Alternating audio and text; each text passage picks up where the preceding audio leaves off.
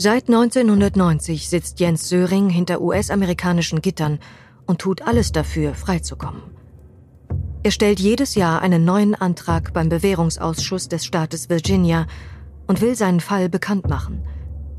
Für seinen selbsternannten Freiheitskampf braucht er die Hilfe eines Teams. Immer mehr Menschen in Deutschland und in den USA beginnen ihm zu helfen. Sie wenden viel Zeit für seine Unterstützung auf, freiwillig und unbezahlt. Ein Faktencheck ergibt jedoch, dass viele seiner Unschuldsbehauptungen ins Leere laufen. Das System Söring. Eine Podcast-Serie von CCC Cinema und Television und Argon Lab 2022. Achtung! In diesem Podcast wird explizite körperliche und sexualisierte Gewalt beschrieben. Wir empfehlen den Inhalt deshalb erst ab 18 Jahren.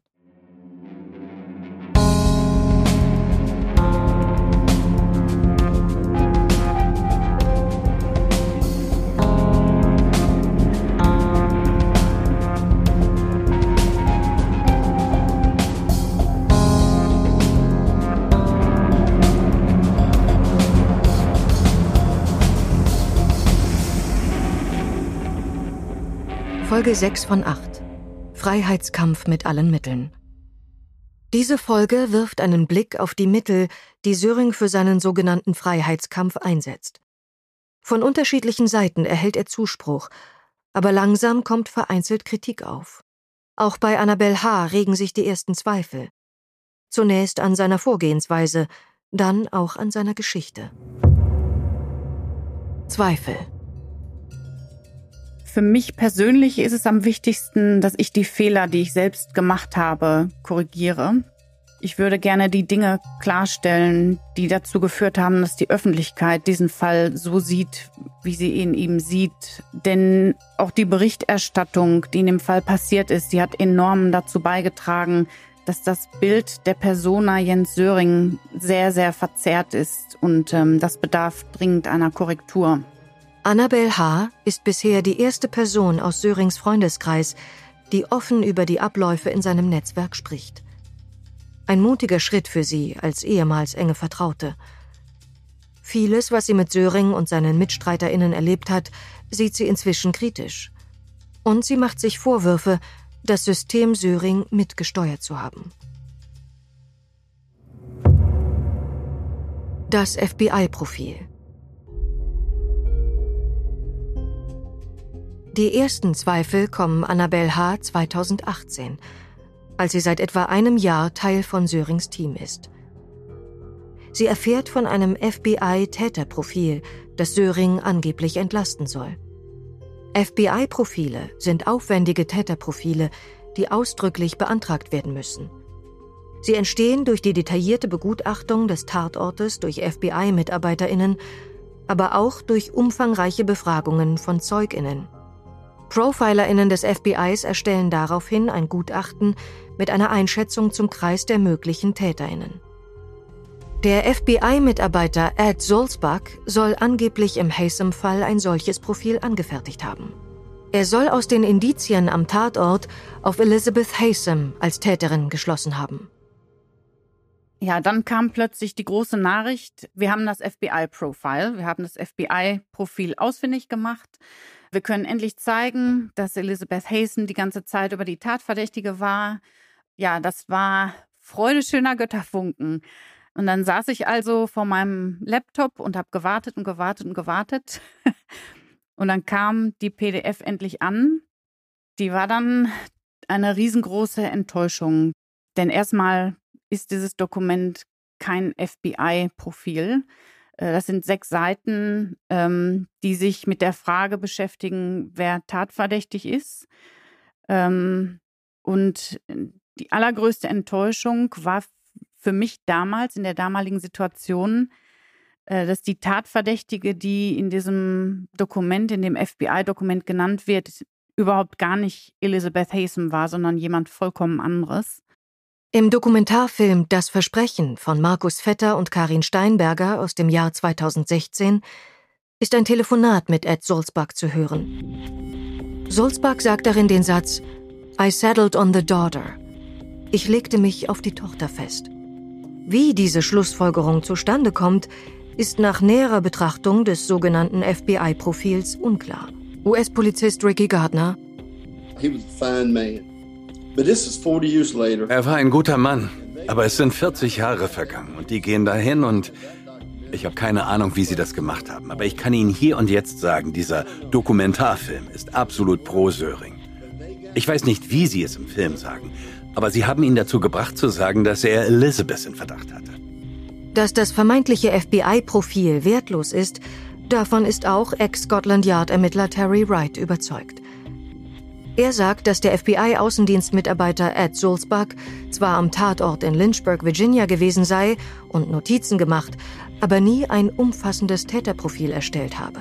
what's happened in my view? See, Meiner Meinung nach besteht kein Zweifel daran, dass Ed Sulzbach 1985 von den Ermittlern gebeten wurde, ein Profil zu erstellen. Die Unterlagen, die sie gefunden haben, bestätigen, dass das FBI gebeten wurde, ein Profil zu erstellen. Aber man kann nicht einfach beim FBI anrufen. Ich weiß das, weil ich dort gearbeitet habe. Man kann dort nicht einfach anrufen und sagen, könnt ihr uns bitte ein Profil erstellen? Und ich sage, klar, machen wir, sind schon unterwegs. Man muss einen Antrag stellen. Ricky Gardner bestätigt, dass dieser Antrag nie beim FBI eingereicht wurde. Tatsache ist, die ursprünglichen Profile, die dem FBI übergeben wurden, befinden sich immer noch in der Fallakte. Das zeigt, dass sie nicht fertiggestellt wurden. Das ist das eine. Der Agent, der kam, um für das Profil Beweise zu sammeln, der war kein Profiler, sondern jemand, der die Profiler bei der Zusammenstellung von Informationen unterstützt. Seine Aufgabe war es, die Informationen nach Quantico zu bringen. Und etwa zur gleichen Zeit, als er in den Fall involviert war, tauchten Hinweise über diese Freundin auf.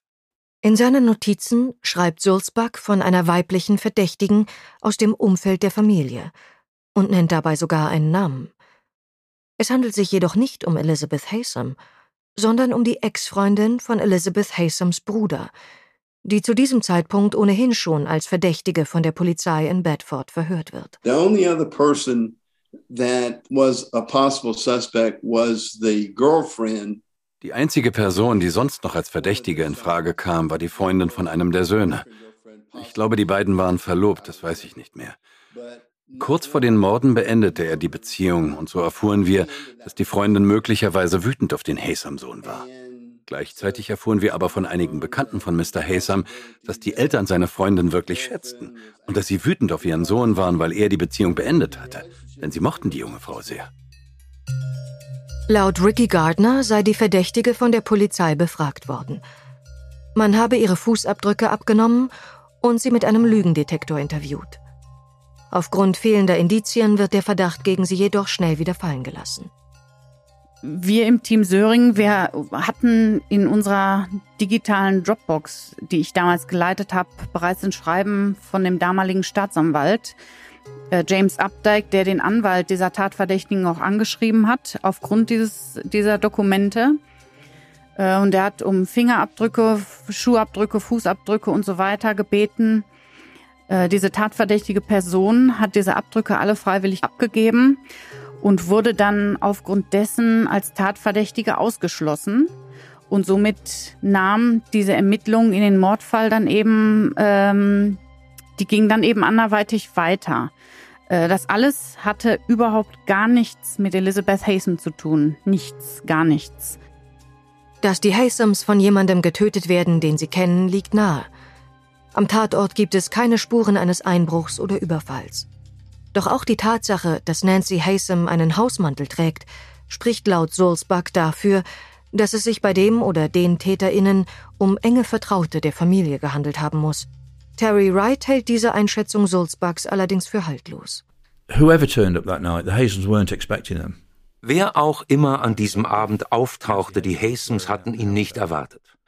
Ob Nancy Haysom also dieses Hauskleid oder etwas anderes trug, tut eigentlich nichts zur Sache, denn es ist kein unangemessenes Kleidungsstück. Es ist eine Art Morgenmantel. Es ist auch absolut nicht unangemessen darin herunterzukommen und mit jemandem zu sprechen. Vor allem, wenn Derek Haysom, laut Söring hat ja Derek Haysom die Tür aufgemacht und ihn hereingelassen. Also, okay, beide sind nun also im Haus. Nancy ist oben und malt. Und als sie nach unten gerufen wird, geht sie einfach runter. Ich verstehe wirklich nicht, was daran ist. Es ist von keiner großen Bedeutung, um ehrlich zu sein.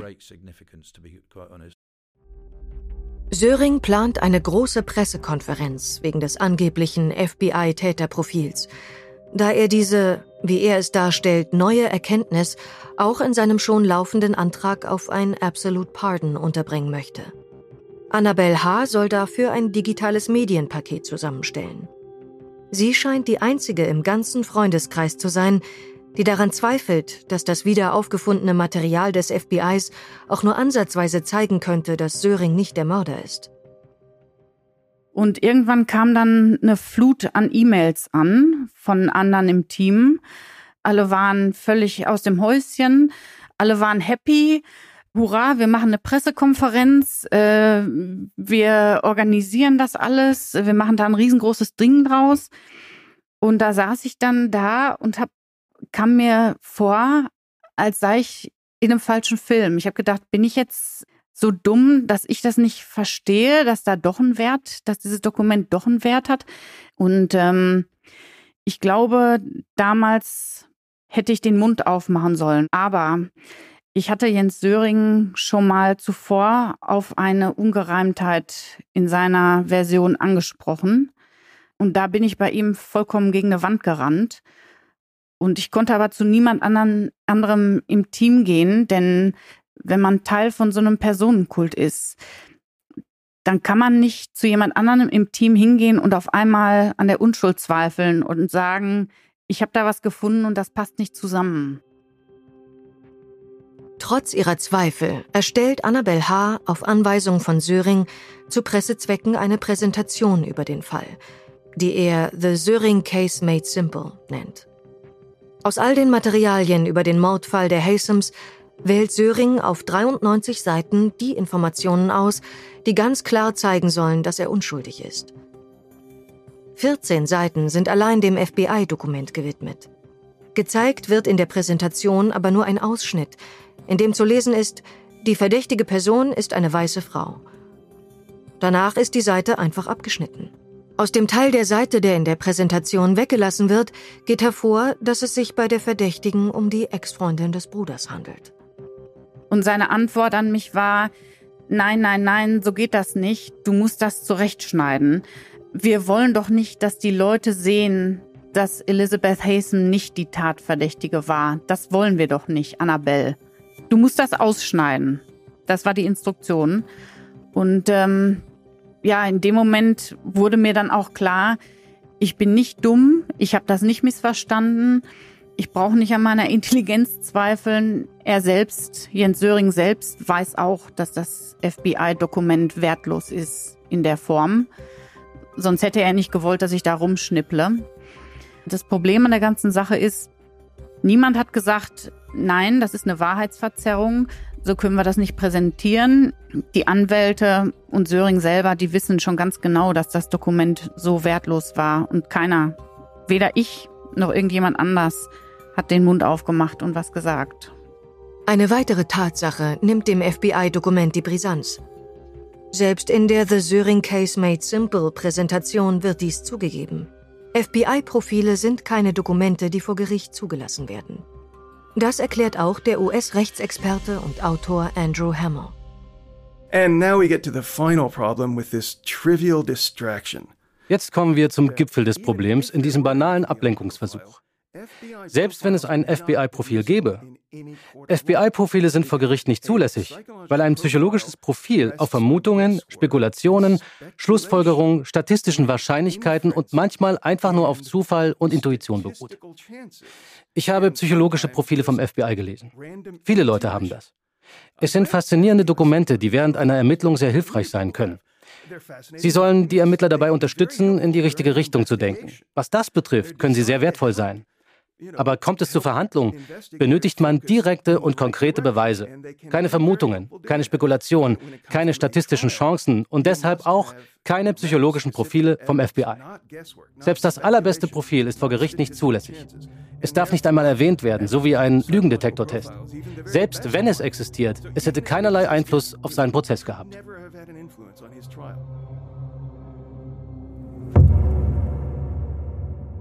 Sörings Umgang mit JournalistInnen.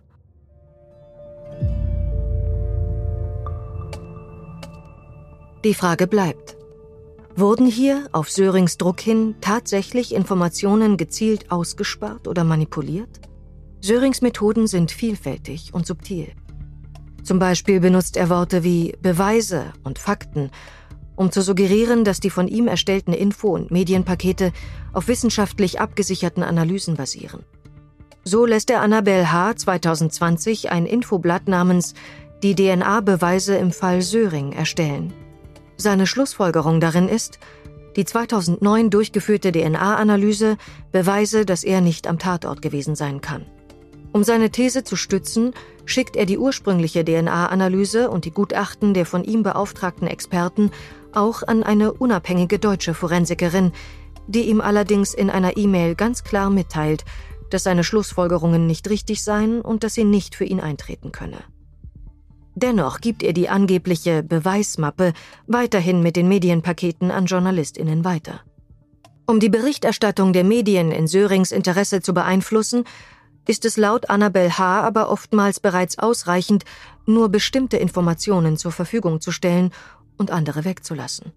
Sie sagt, Journalistinnen und Redaktionen hätten die von Söring und ihr zusammengestellten Infopakete in der Regel nicht hinterfragt. Immer wenn über ihn berichtet wurde, immer wenn er Interviews gegeben hat, immer wenn er den Drang hatte, äh, sich an die Presse zu wenden, an Journalisten zu wenden, dass die wieder über ihn schreiben und berichten, äh, dann war ich diejenige im Team, die dann die entsprechenden digitalen Medienpakete erstellt hat, in denen ausgewählte Informationen drin waren.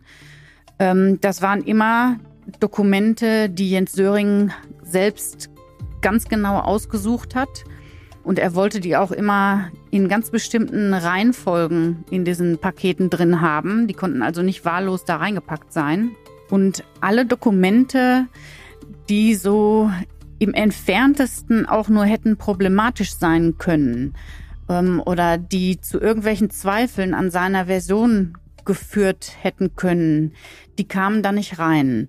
Meiner Erfahrung und meines Wissens nach hat er keinem Journalisten jemals alle Dokumente zur Verfügung gestellt, die es in dem Fall gibt, damit sich diese Journalisten objektiv eine Meinung bilden können. Das gilt meines Wissens nach auch für die Filmemacher der Dokumentation des Versprechens. Auch die haben nicht alles bekommen, soweit ich das im Überblick habe. Und ähm, ich glaube, ein Problem an der ganzen Sache, das weiß ich, weil ich diese digitale Dropbox ja jahrelang selber ähm, geleitet habe. Das ist eine Unmenge an Informationen und Dokumenten. Diese Dokumente, die sind alle in Englisch, die sind 30 Jahre alt und ich weiß nicht, inwieweit Journalisten und Filmemacher überhaupt Zeit haben, sich das alles in Ruhe durchzulesen, äh, zu verstehen und auch zu verarbeiten, um dann auch zu erkennen, wo die Problematiken in Sörings Version der Geschichte überhaupt drinstecken. Wenn es nach dem Autor und Juristen Andrew Hamill geht, dürften deutsche Journalistinnen weitaus kritischer über den Fall berichten und Söring in Interviews und Artikeln weniger mit Samthandschuhen anfassen.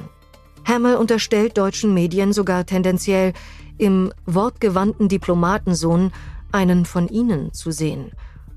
Sie würden Söring daher ein derartiges Gewaltverbrechen womöglich nicht zutrauen. You know, Jens Söring has the social background and the social graces and the manner and the demeanor Wissen Sie, Jens Söring hat den gesellschaftlichen Hintergrund, die Umgangsformen und das Auftreten eines gebildeten Deutschen aus der oberen Mittelschicht. Wenn nun deutsche Journalisten aus der oberen Mittelschicht, die an bestimmte Gedanken gewöhnt sind, ihre Einstellung zum Leben und ihre Art zu sprechen in Söring wiederfinden, dann sehen sie in ihm einen Weggefährten, jemanden mit dem gleichen gesellschaftlichen Hintergrund, den Sohn eines Diplomaten. Er ist, wie Sie wissen, sehr belesen.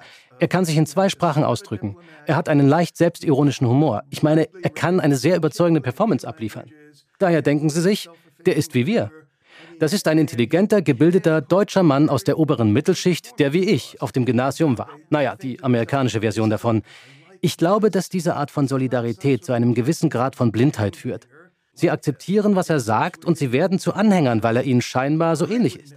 Und am Ende beginnen sie zu denken, ich hätte niemals zwei Menschen ermordet. Sowas tun Menschen wie wir nicht. Und deshalb kann ich nicht glauben, dass er das getan hat.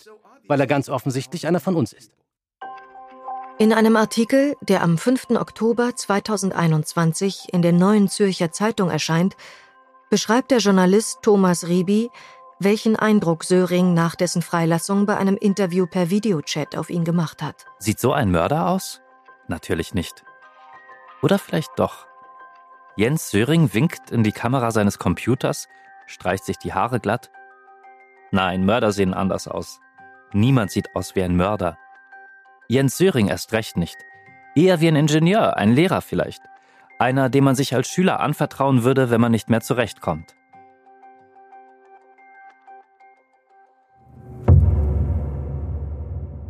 Das Versprechen.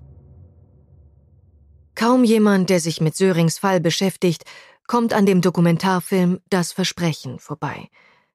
Karin Steinberger sagt Ende Dezember 2019, also kurz nach Sörings Freilassung auf Bewährung, im Deutschlandfunk, dass sie stets um Neutralität und Transparenz bemüht war. Ich weiß nicht, was in dieser Nacht passiert ist. Ich war nicht dabei, nur die, die dabei waren, wissen es. Das habe ich auch immer so gesagt. Was ich aber im Lauf der Jahre nach all den Recherchen wirklich einfach sagen kann, ist, dass vieles von dem, was hier jetzt wissenschaftlich als Belege immer kommt, also die neuen DNA-Spuren, all das bestätigt das, was Jens Söring sagt, dass er eben nicht am Tatort, er war nicht dort. Ich selber, wie gesagt, weiß nicht, was passiert ist. Es ist auch immer mein journalistischer Grundsatz, dass ich hier neutral bleibe und das bin ich auch immer geblieben. Ich habe immer beide Seiten gefragt. Oft hat halt die zweite Seite nicht mehr mit uns reden wollen. Beide Seiten zu Wort kommen zu lassen, ist in diesem Fall tatsächlich nicht ganz einfach, denn die Fronten sind verhärtet. Diejenigen, die Sörings Version kritisieren, wie Terry Wright und Andrew Hamill, sind überzeugt, dass die Dokumentation das Versprechen einseitig ist, auch wenn sie viele Zeitzeuginnen des Falls zu Wort kommen lässt. Terry Wright findet sogar Stellen im Dokumentarfilm, in denen Originalmaterial so zusammengeschnitten wurde, dass die darin enthaltene Aussage verzerrt wird. Er vergleicht alte Aufnahmen der Verhöre mit Passagen im Film – es sind teilweise nur kleine Änderungen, die dennoch ins Gewicht fallen. So, I went back and I actually found the place ich habe die Stelle im Protokoll und auf Band tatsächlich gefunden. Und ich weiß, dass ich nicht gefragt habe, was Nancy Hazen trug. Ich habe gefragt, was sie beide, also Nancy und Derek, trugen. Die unpassenden Zusammenschnitte, von denen Wright spricht, sind auch an einigen weiteren Stellen zu beobachten. Gleich zu Beginn des Films, als der Fall aufgedröselt wird, legen die FilmemacherInnen nachgesprochene Briefpassagen von Elizabeth Haysom über die Fernsehbilder von deren Auslieferung in die USA. Der Eindruck entsteht, dass diese Passagen während der Untersuchungshaft entstehen. Sie wirken wie ein Schuldeingeständnis ihrerseits. Unter anderem werden folgende Ausschnitte zitiert. Mein liebster Jens, die Tage vergehen langsam. Es ist Zeit, alles für die Wahrheit zu riskieren. Du wirst mir das nicht verzeihen. Hass mich, schlag mich, was auch immer. Aber bitte nimm mich in den Arm, wenn wir uns treffen. Versprich mir, Jens, was auch immer jetzt passieren wird, versprich mir nicht zuzulassen, dass ich dein Leben ruiniere. Meines habe ich komplett versaut. Bitte lass mich nicht auch noch deines zerstören. Das ist das erste echte und Gute, was ich je getan habe. Ich würde mich umbringen, wenn ich erfahren würde, dass du dich für mich in Gefahr bringst. Tu es nicht. Ich liebe dich, Elizabeth.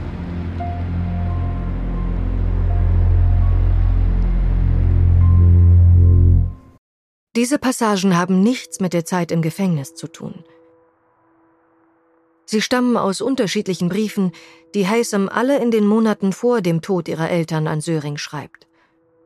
Sie folgen in den Originalbriefen nicht aufeinander und sind hier komplett aus dem Kontext gerissen. Es geht in den Ausschnitten auch nicht um einen potenziellen Mord, sondern um Haysoms und Sörings berufliche Zukunft. Und um Haysoms Sorge, sie könne Sörings Erwartungen nicht gerecht werden. Ein Satz, der den Bezug zu Karriere und Schule herstellt, wird im Film gestrichen. Dass sich Söring nicht für Haysom in Gefahr bringen soll, ist eine falsche Übersetzung. Im Originaldokument heißt es vielmehr, er solle sich nicht für sie kompromittieren. Auch andere Stellen in den Ausschnitten werden mehr als frei interpretiert. Es lassen sich durch den gesamten Film viele weitere Beispiele dieses suggestiven Gebrauchs von Schnitt und Dramaturgie finden. Well, in my opinion, the whole of that movie Meiner Meinung nach geht es in dem Film einzig darum, die Geschichte eines unschuldigen Mannes zu erzählen, der über 30 Jahre lang eingesperrt war, nur weil er gelogen hat. Er gestand ein Verbrechen, das seine Freundin begangen hatte. Der Film vermittelt der Öffentlichkeit ein einseitiges Bild. Sie haben Fragen und Antworten manipuliert. Meiner Meinung nach haben sie Partei ergriffen. Andrew Hamill hat auf den Film hin Sörings Freundeskreis kontaktiert – um auf fehlerhafte Darstellungen hinzuweisen. Laut Hammer hätten sie nie auf seine Nachrichten reagiert. Er schreibt auch an Karin Steinberger und Markus Vetter, von dem er schließlich eine Antwort erhält.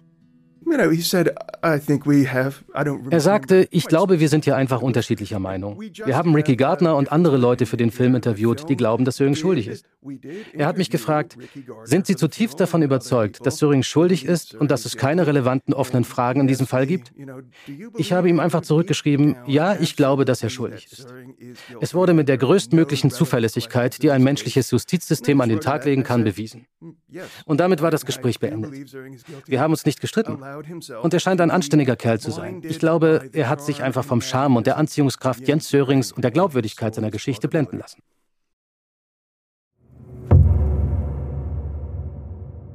Der Wright-Bericht erscheint. Gegenwind kommt im Oktober 2019 auf, als Terry Wright seinen Bericht an den Gouverneur Ralph Northam schickt. Der Fall ist in den letzten 30 Jahren nie wirklich aus der Öffentlichkeit verschwunden, weil Jens Söring selbst dafür gesorgt hat, dass das nicht passiert. Als ich davon gehört habe, dass er tatsächlich ein Gnadengesuch eingereicht hat, dachte ich, es wäre besser, wenn der Gouverneur von Virginia korrekte Informationen bekäme und nicht die Lügengeschichten, die in den letzten 30 Jahren erzählt wurden. Sörings Wahrnehmung in der Öffentlichkeit wird tatsächlich mehr und mehr von Söring selbst geprägt. Er hat es geschafft, dass viele nicht den brutalen Doppelmörder in ihm sehen, sondern einen Mann, dem seit vielen Jahren Unrecht getan wird. Wright macht im Vorwort zu seinem Bericht klar, dass er persönlich nichts von dessen Veröffentlichung habe. Er wolle nicht berühmt werden und hoffe nicht auf bessere Jobaussichten, denn schließlich sei er bereits in Rente. Er würde es außerdem anerkennen, wenn er sich in seinen Einschätzungen getäuscht hätte oder wenn es neue stichhaltige Beweise gäbe, die Sörings Unschuld eindeutig belegen könnten. Wenn das der Fall gewesen wäre, hätte ich mich als Erster für ihn eingesetzt. Ich hätte versucht, ihn rauszuholen. Ich hätte versucht, ihn freizubekommen.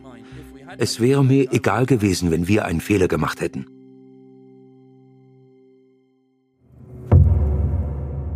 Frei, nicht frei gesprochen.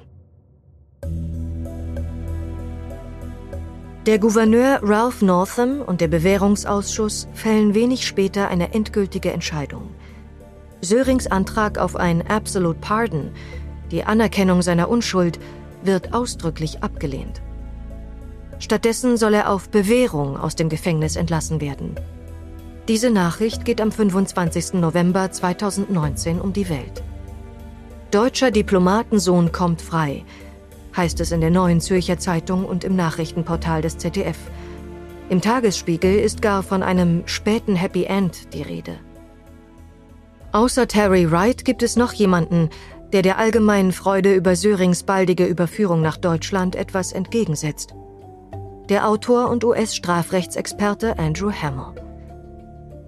In der Frankfurter Allgemeinen Zeitung kritisiert Hamill deutsche JournalistInnen, die Sörings Erzählung offenbar, ohne sie zu hinterfragen, geglaubt, reproduziert und verbreitet haben. Eine paradoxe Mischung aus Zynismus und Blauäugigkeit. Von Andrew Hamill. Der 1990 in den Vereinigten Staaten wegen Doppelmordes verurteilte deutsche Staatsangehörige Jens Söring wird nach Deutschland überstellt. Viele halten ihn für ein Justizopfer. Zu Unrecht. Ein Gastbeitrag. Die Entscheidung wird von jenen, die Sörings Verurteilung für einen Justizskandal hielten, zweifellos als später Triumph und Sieg der Gerechtigkeit empfunden werden. Das ist sie auch. allerdings aus anderen Gründen, als seine Unterstützer glauben. Denn Jens Söring ist zweifelsfrei schuldig. An dieser Feststellung ändert auch die jetzige Entscheidung aus Virginia nichts. Im Gegenteil stellen die Mitglieder der Gnadenkommission ausdrücklich fest, dass die jahrelange erschöpfende Untersuchung ergeben habe, dass Sörings Behauptung seiner Unschuld keine Grundlage hat. Davon unabhängig sei die Freilassung von Söring und Haysom angesichts ihres jugendlichen Alters bei der Tatbegehung institutioneller Anpassungen und der Länge der verbüßten Haftstrafe angebracht. Hermels Artikel bietet erstmals in einer großen deutschen Tageszeitung ein umfassendes Bild von Sörings Fall und dessen Selbstinszenierung und ist gleichzeitig auch Medienkritik. Für Söring ist der Artikel ein Schlag ins Gesicht, denn er stellt wesentliche Details seiner Geschichte in Frage. In seinem Buch Rückkehr ins Leben von 2021 beschreibt Söring, wie plötzlich ein anderes Narrativ seinem eigenen in die Quere kommt. Jens Söring ist zweifelsfrei schuldig. Das behauptete die Frankfurter Allgemeine Zeitung in einem Gastbeitrag vom 25. November 2019, dem Tag, an dem meine Entlassung auf Bewährung bekannt gegeben wurde. Jeder deutsche Journalist, der meinen Namen zu jener Zeit in eine Suchmaschine eingab, stieß unweigerlich auf diesen Satz. Und somit hatte ein höchst einseitiger Artikel den Ton für die Berichterstattung der folgenden Wochen gesetzt. Söring und sein Freundeskreis wollen Hermels Anschuldigungen nicht so stehen lassen. Die Unterstützerinnen geben ihr Bestes, um Hermel in seiner Glaubwürdigkeit zu diskreditieren. Sie schreiben einen Leserinnenbrief an die FAZ, der voller scharfer Kritik an Hermel als Person und den Inhalten seines Artikels steckt. Zum einen wundern wir uns, weil keiner der unzähligen Verfahrensbeteiligten, die wir in den vergangenen Tagen gefragt haben, jemals von diesem Mann gehört hat, geschweige denn von ihm in der Sache befragt wurde. Niemand, weder Anwälte noch ehemalige Ermittler im Haysom-Fall, noch andere Experten in der Angelegenheit kennt diesen Mann, der sich als Jurist und Blogger bezeichnet. Was ist seine Expertise? Können Sie uns da aufklären? Zum anderen ist es erschreckend, dass der Kommentar von Herrn Hemmel lediglich die Meinung der Staatsanwaltschaft während des Prozesses im Jahr 1990 in den USA wiederzugeben scheint. Der Brief ist voller Spitzfindigkeiten gegen Hemmel. Was Hemmel in seinem Kommentar allein über die Fußabdrücke thematisiert, ist nach dreiminütiger Recherche in den Akten einfach zu widerlegen. Da widerspricht ein Jurist-Blogger, von dem kein Verfahrensbeteiligter je gehört hat, einfach so all den Experten, die mit der DNA, den Fußabdrücken und anderen fallrelevanten Dokumenten wissenschaftlich gearbeitet haben. Dass er mehr als ahnungslos ist, zeigt schon die Tatsache, dass er in einem Tweet auf Twitter die Ähnlichkeit der Fußabdrücke zu erkennen meint. Ein Journalist-Blogger kann Fußabdrücke auf Kopien von mehr als 30 Jahre alten Fotos besser bewerten als Experten, die diese vor Ort untersucht haben? Als Kronzeuge im Feldzug gegen den Autor tritt außerdem einmal mehr der ehemalige Sheriff von Albemarle County, Chip Harding, auf. Abgestimmt mit dem Freundeskreis schreibt er einen Brief an die FAZ, den das Blatt anschließend veröffentlicht. Mein Name ist J. E. Chip Harding und ich bin der amtierende Sheriff von Albemarle County, Virginia. Dieser Leserbrief dient als Antwort auf den höchst irreführenden Kommentar von Andrew Hamill, den die Frankfurter Allgemeine Zeitung vor kurzem veröffentlichte. Wichtige Tatsachen lässt er in seinem Kommentar entweder ganz raus oder er verdreht sie, sodass der Leser hier zu falschen Schlussfolgerungen kommen könnte. Es folgt eine lange Liste an Fakten, die Hamill angeblich falsch darstellt – Nichts anderes als eine Wiederholung der Argumente, die Söring seit Jahren für seine Unschuldsbeteuerung anbringt. Dieser wartet indessen auf seine Überführung nach Deutschland. Am 17. Dezember 2019 kommt er schließlich in Frankfurt am Main an und reist dann weiter nach Hamburg. Wie viele andere deutsche Medien berichtet die FAZ tags darauf über dieses Ereignis ergänzt ihren Artikel jedoch um einen Kommentar von Hammer, der darin auch erstmals über Wrights Bericht schreibt. Der Kontakt zwischen Hammer und Wright kommt zunächst indirekt über den Betreiber der Website söringguiltyascharged.com zustande. Die Seite setzt sich detailliert mit dem Fall auseinander und fungiert als zentrales Bindeglied für die wenigen Söring-KritikerInnen. Uh, und so kam ich schließlich mit dem Bericht in Kontakt. Ich war überzeugt, dass darin eine Menge gute und interessante Neuigkeiten zu finden sind. Einen Monat später, am 22. Januar 2020, äußert sich Hamill erneut zu Sörings Fall in der FAZ. Er nimmt zu den Leserbriefen Stellung und liefert eine finale Einschätzung des Falls. Auch geht er detailliert auf Wrights Bericht ein, der mittlerweile komplett online nachzulesen ist. Andrew Hamill ist zu diesem Zeitpunkt in Kontakt mit JournalistInnen, die zu Sörings Fall recherchieren. Auch ihnen schickt er Wrights Bericht und erntet dafür Misstrauen. Sie haben gefragt, woher wissen wir, dass es diesen Mann überhaupt gibt? Wir können im Internet nichts über ihn finden. Einige Teile des Berichts scheinen ungewöhnlich formatiert zu sein. Könnte der Bericht eine Fälschung sein? Wer hat ihn geschrieben? Haben Sie ihn persönlich getroffen, den Mann, der diesen Bericht geschrieben hat? Was dann ganz schnell passiert in einem Wahnsinnstempo, war, dass Söring uns sofort schrieb, äh, das war eine E-Mail ans gesamte Team, ich habe den Bericht äh, überflogen, der ist es nicht wert, dass man ihn ganz liest. Da stehen nur Dinge drin, die sowieso schon bekannt sind und so weiter. Und außerdem weiß man ja auch gar nicht, dieser Bericht überhaupt echt ist. Söring manipuliert, wenn er nicht gegen die Fakten ankommt, dann manipuliert er, indem er den Fokus von den Fakten wegschiebt und sich vollends darauf konzentriert, dass diese Person die da öffentlich gegen ihn was sagt, diskreditiert wird. Und da habe ich, was Terry und seinen Bericht angeht, vollends proaktiv mitgemacht.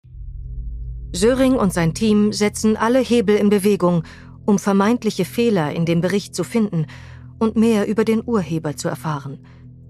Sie setzen alles daran, seine Glaubwürdigkeit in Frage zu stellen. Ich bin diesen Bericht durchgegangen, ich habe den durchgekämmt, den gab es ja zu der Zeit nur auf Englisch. Ich habe Diskrepanzen in den unterschiedlichen, also er hat amerikanisches Englisch benutzt, äh, britisches Englisch. Ähm, ich habe da ich aus Berufswegen Suchmaschinen und kann vergleichen und so weiter. Und ich habe eine ellenlange Analyse erstellt und äh, warum denn dieser Bericht äh, tatsächlich eine Fälschung sein muss, warum ein Polizist der Metro Metropolitan Police das nie im Leben so geschrieben hätte. Der war teilweise, äh, so haben wir das empfunden, auch aggressiv in seiner Sprache.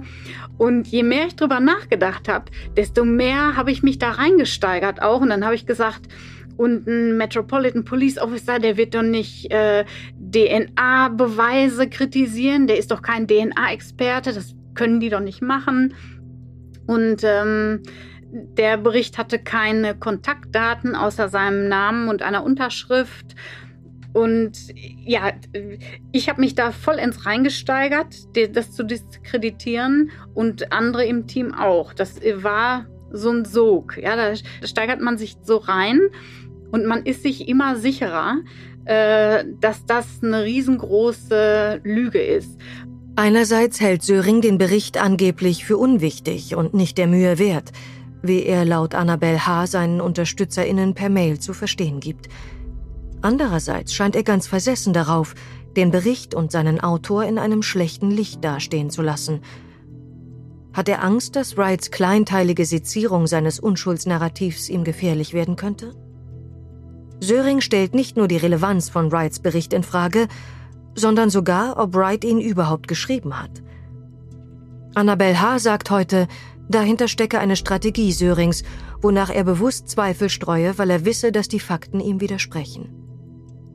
Also Jens Sörings Strategie, wenn er weiß, dass ihm jemand möglicherweise schaden könnte. Und da meine ich zum Beispiel Andrew Hamill mit seiner Berichterstattung oder Terry Wright mit dem, mit dem Bericht, den er für den Gouverneur geschrieben hat und der dann veröffentlicht wurde. Ähm, wenn immer so eine Situation ist, ähm, dann bekommen die Journalisten in ihren Medienpaketen entsprechende ähm, Dossiers über diese Menschen. Ähm, da habe ich damals proaktiv auch mit dran gearbeitet. Ähm, zum Beispiel meine, wenn ich das jetzt so bezeichnen darf, Analyse von Terrys Bericht damals. Die war zum Beispiel ein Dokument, die in so ein Medienpaket reingeflossen ist. Und diese Pakete, die gingen an Markus Lanz und sein Team, an die Journalisten und Journalistinnen vom Spiegel, ähm, an die Small Town Big Crime äh, Journalistinnen. Das ist die Vorgehensweise. Er will also damit ähm, den, den Journalisten implizieren, diese Leute sind nicht vertrauenswürdig, ihr braucht auch gar nicht durchlesen, was die überhaupt über mich schreiben, weil das ist eh alles äh, nicht glaubwürdig. Und er erstellt diese Medienpakete eben, beziehungsweise lässt sie erstellen mit all den Teilinformationen, die er selbst auswählt und die er selbst freigibt. Und nichts anderes darf da rein. Annabel H. unterstützt Söring aktiv bei seiner PR-Arbeit. Doch immer häufiger kommen Zweifel in ihr auf, ob es richtig ist, was sie tut. Außerdem wird Söring tatsächlich aus der Haft entlassen. Er kann sich und sein Schicksal nun noch aktiver inszenieren. Als Mann, der jahrelang unschuldig hinter Gittern gesessen hat und endlich über die vermeintlich falsche Entscheidung des Gerichts triumphieren kann. Sein neues Buch Rückkehr ins Leben erscheint im September 2021. Er rechnet darin mit seinen Kritikern Andrew Hamill und Terry Wright ab. Und auch mit Annabelle H. Dann habe ich auch diese ganzen Sachen, wo ich vorher kleine Zweifel hatte, die ich weggeschoben habe, die habe ich mir nochmal angeguckt. Und dann habe ich auch Terrys Bericht mal eine richtige Chance gegeben. und das, das war ja vorher gar nicht möglich. Und ähm, dann wurde mir irgendwann mal Angst und Bange, weil mir dann irgendwann mal klar wurde, Söring, ähm, Söring ist ein Doppelmörder.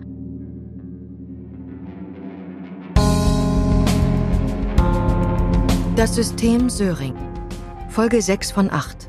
Freiheitskampf mit allen Mitteln. Es sprachen Luise Helm, Sven Brieger, Annie Hofmann, Tim Fabian Hoffmann, Jeremias Koschorz, Tom Radisch und Stefan Schad. Eine Produktion von CCC Cinema und Television und Argon Lab 2022.